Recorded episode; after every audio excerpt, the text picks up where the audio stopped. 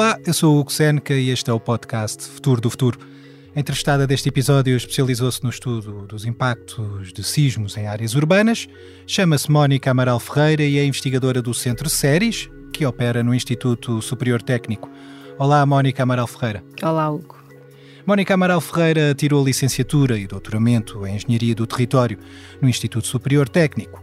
Terminados os estudos, rumo à Itália no início do século para trabalhar no Instituto Nacional de Geofísica e Vulcanologia. Em 2004, regressa a Portugal para trabalhar como especialista na avaliação e mitigação de risco sísmico e, em paralelo com os artigos científicos que vai publicando, desenvolve atividades de consultoria e divulgação. É autora de manuais educativos sobre sismos e também é da sua autoria o projeto Trem Trem, que abriu o caminho a um jogo didático com o mesmo nome. Deu contributo para um conjunto de recomendações e práticas de referência para estabelecimentos de ensino nacionais e desde 2008 que participa em missões de visita e análise a locais afetados por sismos. Foi enquanto investigadora do Centro Séries que se deslocou nos últimos anos a cidades afetadas por sismos em Itália, Espanha, Japão ou Haiti. Mais recentemente esteve presente no trágico sismo da Turquia e relatou o que viu em crónicas diárias para o Jornal Expresso. Tem 50 anos de idade, é membro da subcomissão da Plataforma Nacional para a Redução do Risco de Catástrofes é também vogal da Sociedade Portuguesa de Engenharia Sísmica e trabalha no Programa de Resiliência Sísmica da Câmara de Lisboa. O futuro é tanta coisa. E o futuro do futuro? Parece difícil de decifrar, não é? Desconhecido, enigmático, mas ao mesmo tempo interessante. Soa algo que nos é distante e difícil de compreender. Para chegar lá, pomos-nos mesmo a dar voltas como aquelas que gostaríamos de dar num Audi. Um automóvel que está na vanguarda da técnica e que representa uma atitude de futuro. Uma atitude que se sente em tanta coisa. Num design de milímetros que 60 km, na sensação elétrica a cada avanço tecnológico e no som, que já não é sequer bem um som, mas que soa algo ainda mais grandioso. A futuro. O futuro. Bom, é tanta coisa. E o futuro do futuro talvez seja algo ainda maior. Mas fica difícil dizer tudo em 60 segundos. E é muito mais fácil de perceber se estiver a ouvir isto dentro de um Audi. Isto para concluir que o futuro é uma atitude. Mónica Amaral Ferreira, obrigado por ter eh, aceitado o nosso convite. Vamos então à primeira pergunta desta entrevista. Uh, as principais infraestruturas e edifícios do país uh, estão preparados para um sismo com a magnitude que se registou recentemente na Turquia ou em Marrocos? Obrigada, Hugo, pelo convite. Uh, tal como as infraestruturas, são equipamentos, são infraestruturas críticas, essenciais, que têm que funcionar não só durante como no pós-sismo. E aqui posso mencionar quartéis de bombeiros, hospitais, que uh, todos nós, portanto, dentro da comunidade técnica e também uh, os decisores já estão, estão alerta para a não resistência de muitos destes equipamentos e infraestruturas críticas. Uh, aproveito para reforçar a ideia de que estamos a construir hospitais sem isolamento de base e que o isolamento de base é, portanto, temos uma fundação, imagina os pilares, e depois imagina põe assim uma borrachinha por cima do pilar e depois em cima disso é que cresce o edifício. No fundo, como se fosse um amortecedor. Exatamente, exatamente. Isso é prática corrente nas pontes. Mas nos hospitais, uh, existe, não, não, está na lei que deveriam uh, existir, uh, incluir o, o, isolamento de base na, quando se constrói o isolamento. No entanto, está escrito na, numas especificações técnicas para o comportamento sismo-resistente de edifícios hospitalares, que é a ET 2020, que é um documento do, da Administração Central de Sistemas de Saúde, que, vou aqui ler um, um certo, o isolamento que diz, menciona que o isolamento base é particularmente adequado para edifícios considerados essenciais, como os hospitais, que precisam de se manter totalmente operacionais. Ora bem, não estou a dizer que os edifícios estão a ser mal construídos, que estão agora atualmente, mas já temos muito conhecimento e muitos alertas foram dados a vários governos e continuamos a pôr o, os hospitais sem isolamento de base. Agora no Hospital de Évora, que está a ser construído, e o polémico Hospital de Lisboa Oriental, que nós temos feito bastante, nós, comunidade científica da, da engenharia sísmica, uh, para alertar o governo desta desta necessidade, porque nós queremos salvar vidas. O hospital, a função do hospital é salvar vidas, não é? E, e com o isolamento de base, tudo, a estrutura vai deslocar-se muito menos e tudo o que está dentro do edifício, que são os elementos não estruturais, os projetores, os tetos falsos, os equipamentos médicos, aqueles equipamentos todos cirúrgicos, portanto, nós não podemos estar com aquilo tudo a cair e condutas de AVACs. Uh, uh, que acabam por inutilizar um hospital. Exatamente, inutilizam na hora. E assim, com o isolamento de base, não. Aliás, até havia um hospital na Turquia que estava ainda, não estava, estava em fase de acabamento, uh, mas abriram logo portas porque os outros que não tinham isolamento de base colapsaram ou ficaram em tão mau estado estrutural que não conseguiram responder à população. Portanto, eu acho que. Há aqui um, do, um, um risco duplo. Uh, há o risco de. que já é gerado pelo próprio. Uh, pelo, pelo próprio sismo e há o risco de depois não poder acudir às vítimas porque o hospital, por sua vez, também ficou danificado. Exatamente. E por exemplo, na Turquia, este hospital serviu até para alimentar 40 mil pessoas no pós-sismo, porque tinha a cozinha do hospital a funcionar. Portanto, há aqui muitas interações, interdependências que nós não pensamos, ah, este é só um hospital e depois a pessoa uh, fica lá três dias, mas não, num pós-sismo, dura, são meses e anos de, de, anos mesmo para recuperar e meses de internamento e, e, as pessoas têm que ser acudidas e com, com, com, o colapso dos edifícios ou com, com, o ferimento de, durante um sismo, temos fraturas expostas, contusões, fraturas múltiplas, há, o, há, há o portanto, há problemas respiratórios devido à poeira que se levanta daquele material todo cai. Portanto, os hospitais têm que ser a primeira coisa a, a responder, tal como as quartéis de bombeiros, que em Portugal quase a maior parte não estão em condições de. localizam-se em situações, eh, localizam-se em edifícios que poderão não responder poderão, por exemplo, não conseguir abrir as portas, aquelas portas para os, para os, carros, porque se estiverem fechadas há vibração, há de forma a porta, sim, assim, muito simples. Porque o edifício cede? O edifício cede, ou há sempre torção, há sempre, não é? Os edifícios têm que também ter este movimento de torção para conseguir eh, aguentar, entre aspas, o, o, a aceleração a que está sujeito pelo sismo. Portanto, se há uma torção da porta, fica empenada e depois os carros bombeiros não conseguem sair. Mas o que é que o que é que está mal construído? São os edifícios só ou é a legislação que não foi bem construída? Bem, neste caso, a legislação dos hospitais uh, alegam que, como existe o regulamento, o Eurocódigo, portanto, o regulamento para as construções eh, que, que temos o mais, o mais avançado, desde 2021, que está em prática, alegam que o edifício é construído. Uh, de acordo com a regulamentação. E, e é, mas sem isolamento, mas ele mas a regulamentação mas, não exige que, que haja um isolamento. E de base, exatamente. Mas, mas nas especificações do, tal da, da Administração Central dos Sistemas de Saúde uh, dizem que, que é, de facto é, é, é adequado para estas uh, infraestruturas que têm que funcionar e que têm que estar, responder à, à, à população. Portanto, mas, mas porquê é que não se constrói? É uma questão de custo? Será que eleva assim tanto não, o orçamento? Não, não. É, 7, 8% por aí. E até por nós pormos este isolamento de base, depois o, o custo da estrutura vai ser dimensionada, por vezes até fica mais barata do que, do que está previsto agora no caderno, nos cadernos de encargos, porque uh, as acelerações que vão chegar ao edifício vão ser in, in, inferiores, portanto é como se fosse um filtro, ficam ali e portanto o edifício eh, vai ter um custo muitas vezes uh, inferior ao, ao ao final, que agora sem o isolamento de base. E faria sentido aplicar esse, essa mesma medida a outro tipo de edifícios públicos, por exemplo, escolas, que muitas vezes têm, têm uma função uh, social, até para recolher uh, pessoas que ficaram desalojadas, ou, e, para, e para dar aulas, obviamente, ou até a edifícios governamentais e os tais um, quartéis de bombeiros já mencionou? Sim, sem dúvida. As escolas são um grande problema, porque a maior, grande parte delas foram construídas antes da regulamentação sismo resistente. Começou a primeira é de 1960, depois foi atualizada em 1983. 1958, perdão, a primeira, depois em 1983 e agora temos os Eurocódigos desde 2019.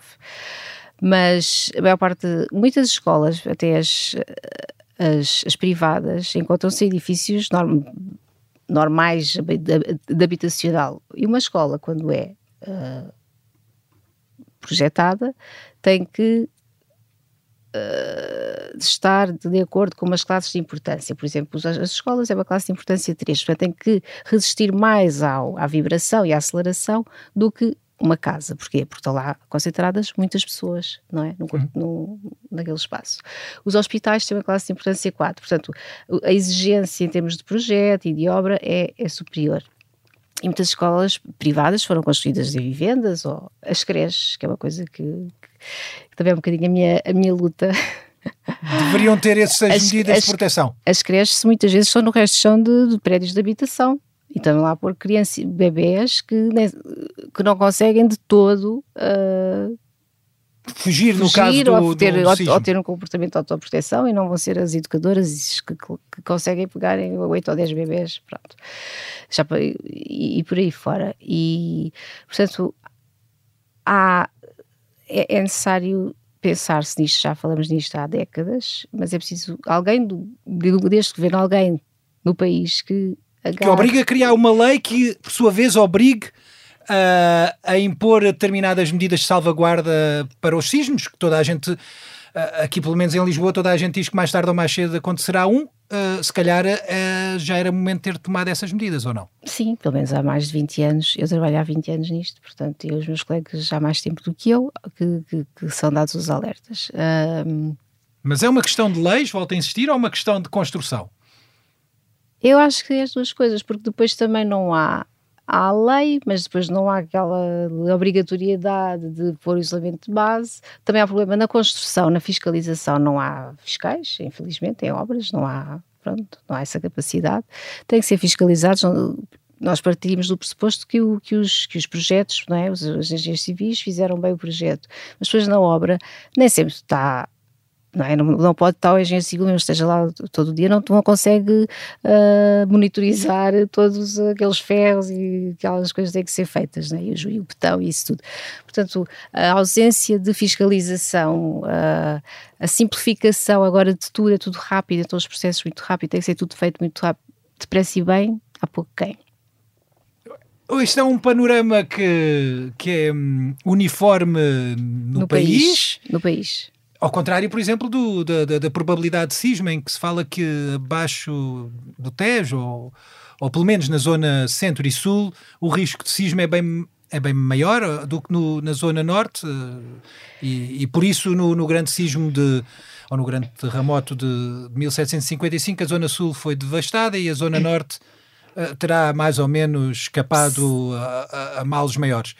Sim, a, perigosidade, uh, só para corrigir aqui, uh, porque o risco já envolve depois a qualidade das construções expostas a, esta, a este perigo.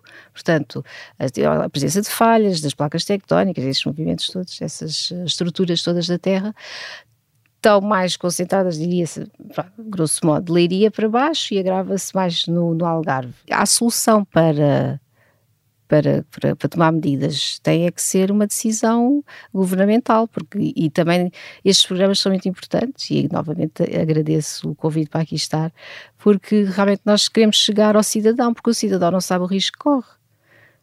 Se ninguém disser que é perigoso atravessar a passadeira, a pessoa atravessa calmamente, ou a obrigatoriedade de pôr o cinto de segurança, porque será, porque se calhar houve tantos acidentes que justifica isso, não é? Aqui como no, nos sismos, nós temos de estar preocupados com a nossa casa, há medidas, há medidas que podemos preventivas podem ser tomadas, por exemplo, fixar os armários, essas coisas faça você mesmo. Uh, pode também, quando vai comprar uma casa, perguntar: isto tem reforço sísmico? Esta casa é de que, de que ano? Já sabem que a partir anterior a 80 antes de 1980, como é, que, eh, como é que era a construção e que descrição é que pode Não, fazer uh, sobre ele? Tínhamos as alvenarias, portanto, o primeiro regulamento, como eu lhe disse, começou em 1958.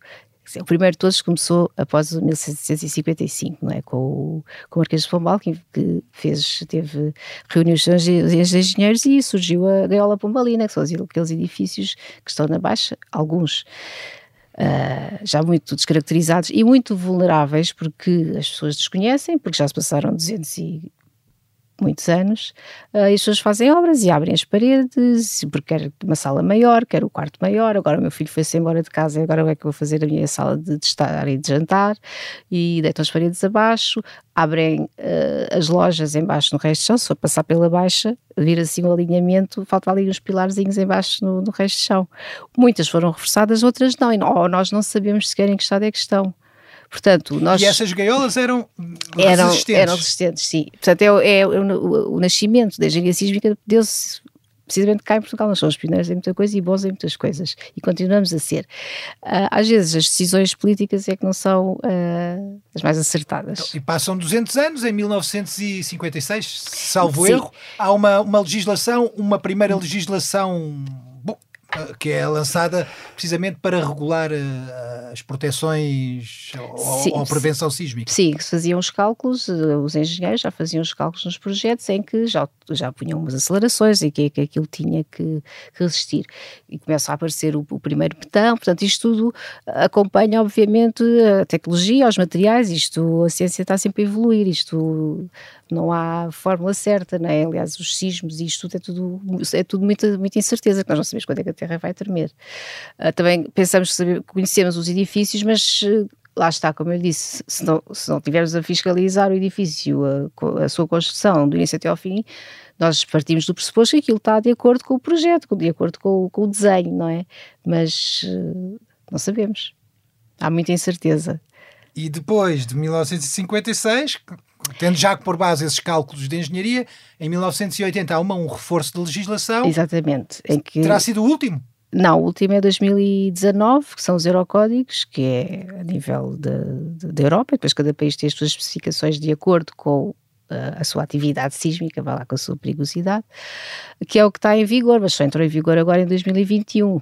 Eu não estou a dizer que todos os edifícios anteriores a 21 vão cair, até porque existe, lá está, isto depois há o, é como a da saúde, não é? Recorre-se uh, aos especialistas que sabem fazer reforço sísmico, mas nem todos fazem dizem que fazem obras de reabilitação, mas não reforçaram. Nós temos uma grande eh, lacuna também, porque as obras de reabilitação foram feitas, como eu estava a dizer, na, na Baixa e, no Algarve. Portanto, não, não, não quero focar só em, em, em, Lisboa, porque o, o problema é transversal ao país, quase, não é? Portanto, eu acho que todos têm que estar alertas, não só os lisboetas. E nós também podemos ir de férias para o Algarve e estamos em risco. Aliás, Uh, eu vi esta semana que Portugal ganhou melhor destino turístico, uh, melhor praia, Val do Lobo, pronto, uh, melhor, tudo melhor, ainda bem, ótimo, parabéns à cidade de Lisboa, Portugal, o Algarve, e fomos a pensar, venho a pensar, então, mas eu não, tô, eu não faço a mínima ideia de que estou exposta em Val do Lobo ao tsunami, quando vou de férias. Tal como as pessoas que foram, tive, que vão, quando vamos de férias, não estamos a pensar se, se há deslizamentos de terra, ou se vem um tufão, ou se, se há sismos, não é? Mas há, de, da parte de algumas uh, entidades de, de, de, alguns países já alertam para, olha, esta região tem este ri, risco, este, este perigo, este problema, esteja atento, vá, se, se sentir a terra tremer, afaste-se da, do, do, da zona costeira por causa do, da, da possibilidade de ocorrer um, um tsunami, por aí. Em Portugal temos, no, temos algumas praias que já estão sinalizadas, até Lisboa também já tem uh, aquelas placas para a fuga em, em, caso de tsunami. No Algarve também temos duas ou três, mas as pessoas não fazem a menor ideia se depois estão a fugir para um sítio seguro ou não, porque as casas por onde elas vão, por aquelas ruelas, podem estar. Uh, podem ter danos. Foi como aconteceu agora em Marrocos, que os turistas foram muito atingidos precisamente quando estavam na Medina, quando estavam na zona mais histórica de, de Marrakech. Estou a falar em Marrakech, não na zona de, mesmo ali, onde foi o epicentro mais perto do, do Atlas. Uh, conheço acho que é o sítio que eu conheço mais portugueses que sentiram um. Porque tenho. Todos nós têm, se calhar, um amigo ou conhece alguém que estava em Marrocos. Infelizmente, até conheço os feridos uh, deste sismo.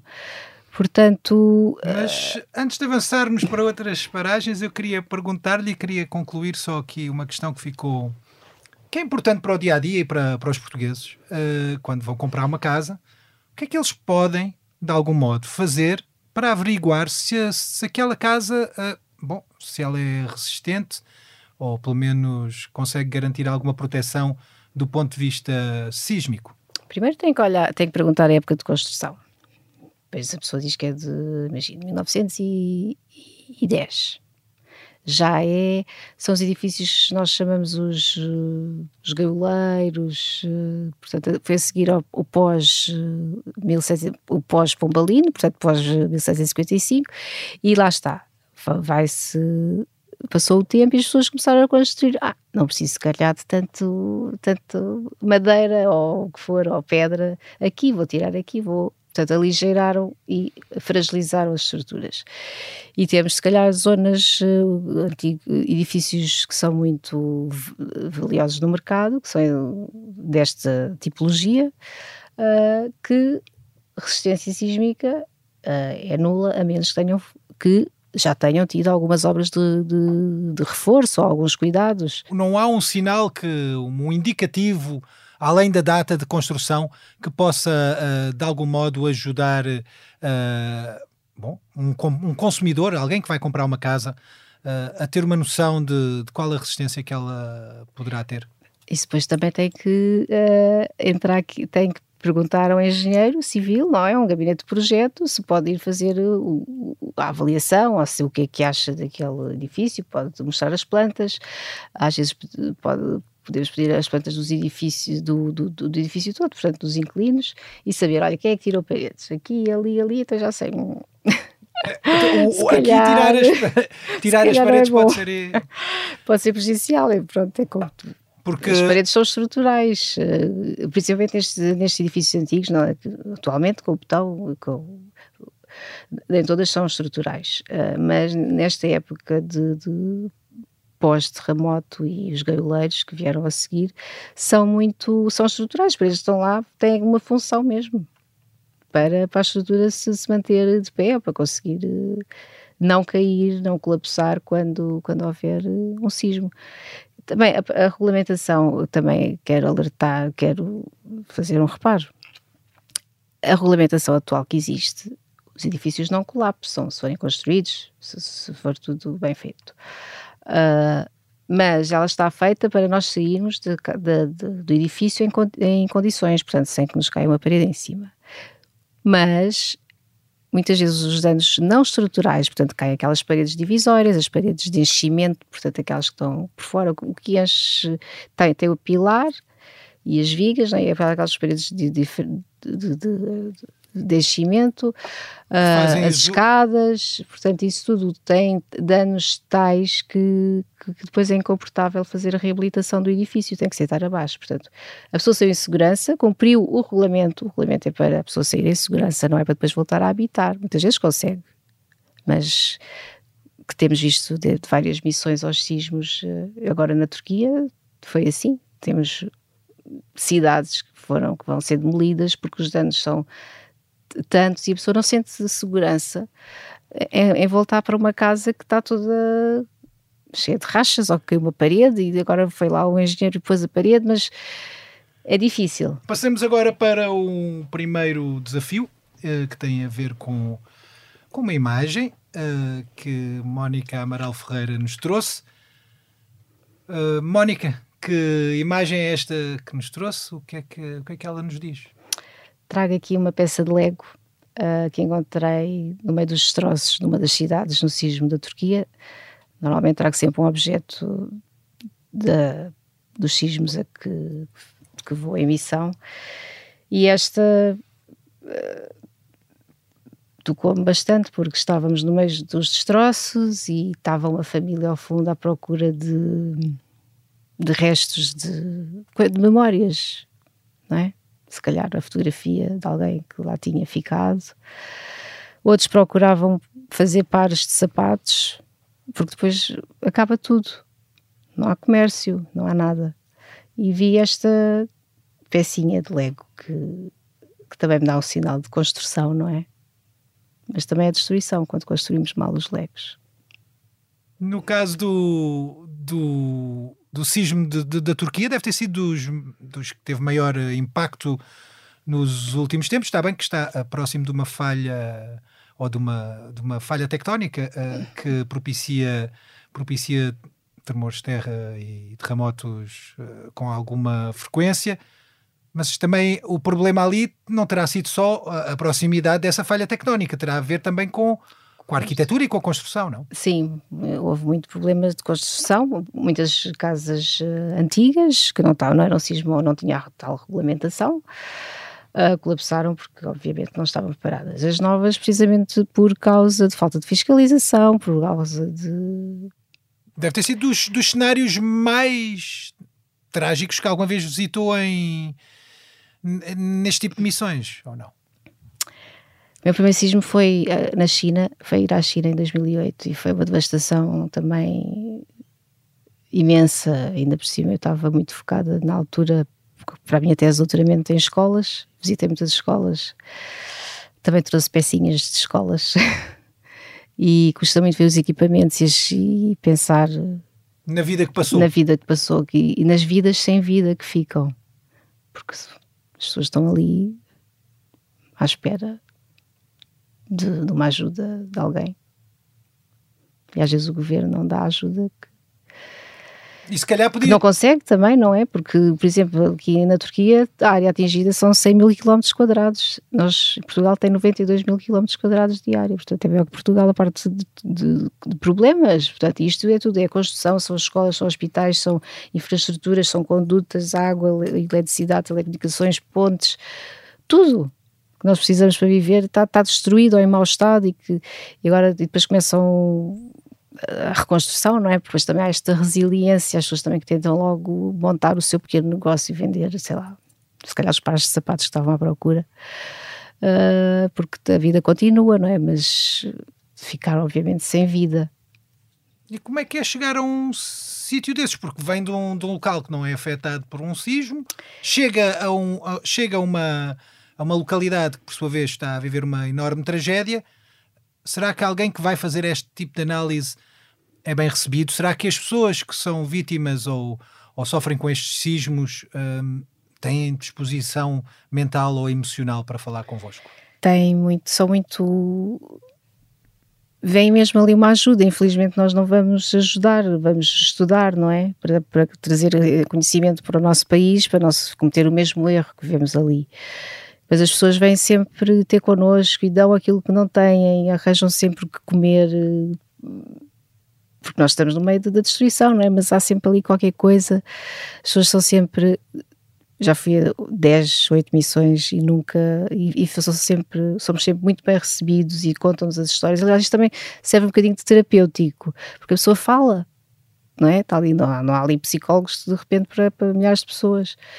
Então vêm ter connosco, uns pensam que nós vamos eh, inspecionar a casa, nós, nós não podemos inspecionar as casas, podemos fazer uma inspeção como técnicos, mas fica para nós, nós não pertencemos àquele, não pertencemos àquele uh, governo, não é? De, de, da Turquia ou de outro país que seja, portanto fazemos só no, para nós, não vamos dizer, olha, sim, pode voltar à sua casa em segurança, ou não, não volte, isso é, tem que ser feito com o poder central da região mas as pessoas vêm sempre ter connosco na esperança que de, de, algo bom, caso que haja ali uma porta aberta, tipo do outro lado está tudo, está, não aconteceu nada.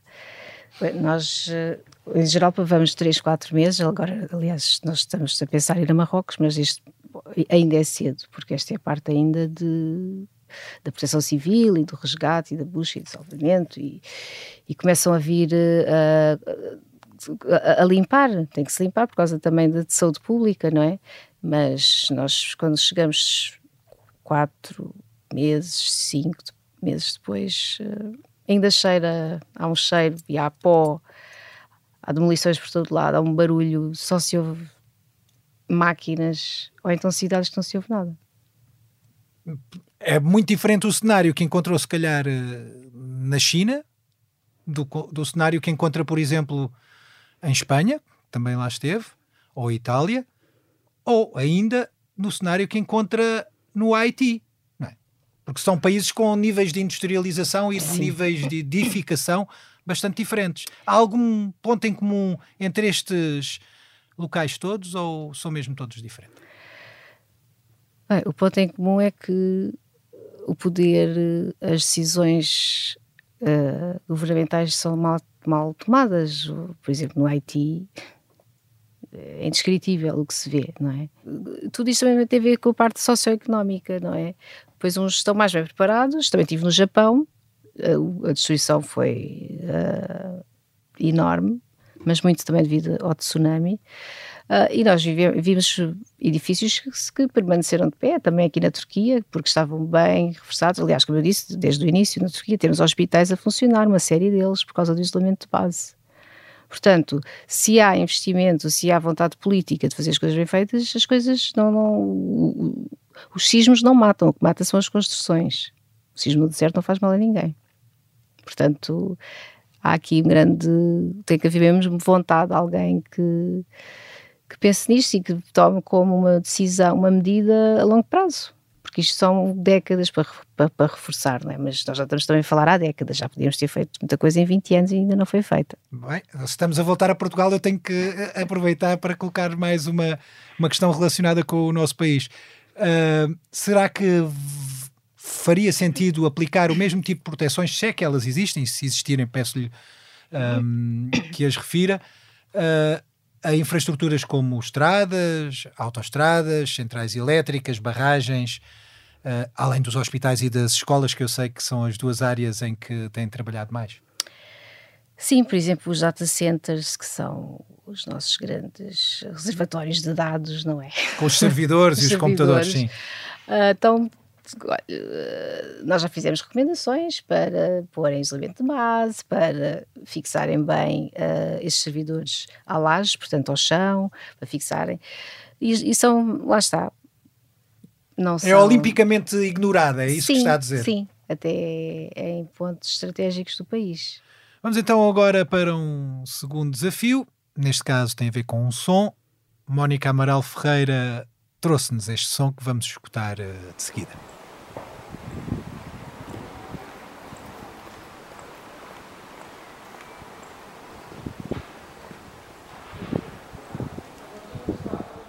Mónica, que som é este? O que é que nós estamos a ouvir aqui e porquê é que nos trouxe este, este som? Isto é o som do pós-sismo. Uh, isto foi em Itália em 2009, em L'Aquila, uh, e o que nós chegámos lá passado, fomos logo passado um mês. Eu fui várias vezes a L'Aquila até para tentar perceber a reconstrução e a parte de decisão política, essas coisas. Uh, mas isto, este vídeo é um mês após o sismo e o que é que nós vemos? Cidades vazias. Esta era uma cidade até universitária, lá aquilo tinha muita gente de fora. E o que é que ouvimos? Não, não se ouve nada, ouve-se o ar e depois ouve-se assim lá o ao som fundo, do silêncio. o som do silêncio e lá ao fundo se calhar um, um barulho de dobra que começa para remover os para as demolições e, e que no fundo atesta que ou que a vida pode acabar ali mesmo, pelo menos numa cidade, uma cidade pode deixar de existir Sim. Eh, depois de um, de, um, de um tremor de terra, Sim. como também terá que fazer um grande esforço para se reabilitar caso queira, haja possibilidade de reabilitar. É? Sim, lá aquilo Passaram-se já 10 anos e ainda há obras a serem feitas, a serem, e há muita gente que, que mudou, porque as pessoas não vão ficar 10 anos à espera numa tenda. Mudam para outros pontos do país, vão para o pé das famílias se, se têm capacidade de os abrigar, vão para, para o outro lado, daqui foram para a costa do Adriático, neste caso de L'Áquila. Uh, portanto, as vidas mudam-se, mudam-se logo mesmo no, no quase no, dois, três dias a seguir ao sismo, porque há que dar continuidade às coisas, até em termos psicológicos. As pessoas. Uh, a escola continua, os meninos têm que, os meninos e os, os universitários têm que, que, retomar os estudos. Portanto, aqui em L'Aquila, muitos foram. Uh, separaram-se as famílias, foram, foi a mãe ou o pai para um sítio, para outra escola longe, sei lá, para o norte de Itália, ficou o outro cá, cá, lá em L'Aquila, porque não há alojamento para todos. Uh, a Universidade de L'Aquila, nós assistimos aulas uh, em tendas, portanto, tendas universitárias. Portanto, isto tudo, outros alunos tinham uma espécie de ensino à distância, ainda não existia esse conceito, mas eram umas aulas, então enviavam os PowerPoints, umas. Uh, portanto, isto muda muda muito e não é preciso um, um muito grande, porque estes são sismos moderados, magnitude 6, 5, uh, que, que, nós também temos ainda mais probabilidade de recorrer a esses sismos mais baixos, é? os mais altos, os mais fortes são, têm uma recorrência, portanto acontecem mais espaçados no tempo. Os, os mais pequeninos, pequeninos, que são magnitudes 5, 6, 6 e tal, são mais frequentes e, são, e, e, paralisam mesmo as cidades, as nossas vidas por, por décadas, para além de tirar a vida também. Tendo em conta este, esta certeza de que este conhecimento sobre os efeitos uh, que um sismo pode ter uh, sobre a vida de uma cidade, uh, não faria sentido investir mais em sistemas de alerta, detecção de sismos? Há ou não sistemas que podem, de algum modo, evitar uh, esses os males maiores que vêm de, de, desta, de, desta atividade sísmica? Uh, nós não podemos prever os sismos, não é? Mas realmente podemos detectá-los com os segundos. A pessoa pensar o que é que eu faço com 5 segundos? Pode fazer muita coisa. Uh, por exemplo, uh, agora estão, estão a renovar os cabos submarinos, o anel uh, Continente, Açores e Madeira, e foi proposto pela, pelos, pela Academia, não é? pelos de, que fosse incorporado naquela incorporado mais uma fibra óptica no, no cabo, que é um sensor para detectar os sismos. Portanto, estes cabos submarinos ficam rente ao, ao fundo do oceano e conseguem monitorizar dados relativos a, aos oceanos, a salinidade, a pressão, a temperatura, até por causa agora de, das, das alterações climáticas, e também felizmente conseguimos, conseguimos comunidade científica, não é? Em que fossem uh, incluídos esses sensores que de 70 em 70 km ou algo parecido uh, podem sentir a vibração, não é? Depois mandam o alerta para, para a Terra, não é? E depois nós temos, ganhamos, sei lá, desde a onda, os sismos têm duas ondas, as ondas P são as principais e depois as S, que são as secundárias. Entre as P e as S podem ir 5 segundos, depende. Uh, e 5 segundos, nós podemos ganhar até 3 a 5 segundos, pode dar para fazer o quê? Uh, parar uh, os comboios, uh, infraestruturas críticas, uma fábrica, centrais uh, que estejam a operar até para, para, para, para os operários não ficarem com, com ferimentos, não é? podem abrir as portas dos, dos quartéis de bombeiro se, se, o, se, se, o quartel de bombeiro tiver um sensor que diga, olha, recebi o alerta, então agora vou abrir a porta, portanto não há problema de ficar fechado e ficar uh, uh, Ficar a, a, a porta empenada. Exatamente, obrigada. Portanto, há uma série de coisas de, de segundos que são críticos mesmo e que podem salvar vidas. E pode tsunami. Também temos cerca, ganhamos, como recebemos a informação logo muito quase no momento, não é? Podemos ganhar dezenas de minutos, portanto, em 20 ou 30 minutos podemos ir para sítios fora da costa, não é?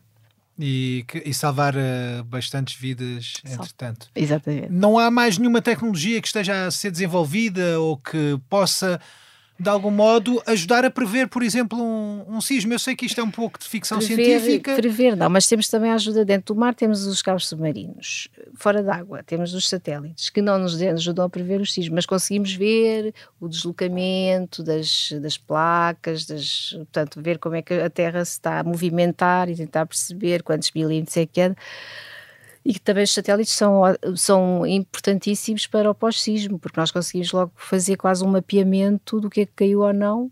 Aliás, o primeiro mapeamento foi feito em 2010 no sismo do Haiti. Eu tive o privilégio de ter uh, juntou-se a comunidade mundial uh, académica para fazer o mapeamento através de imagens de satélite.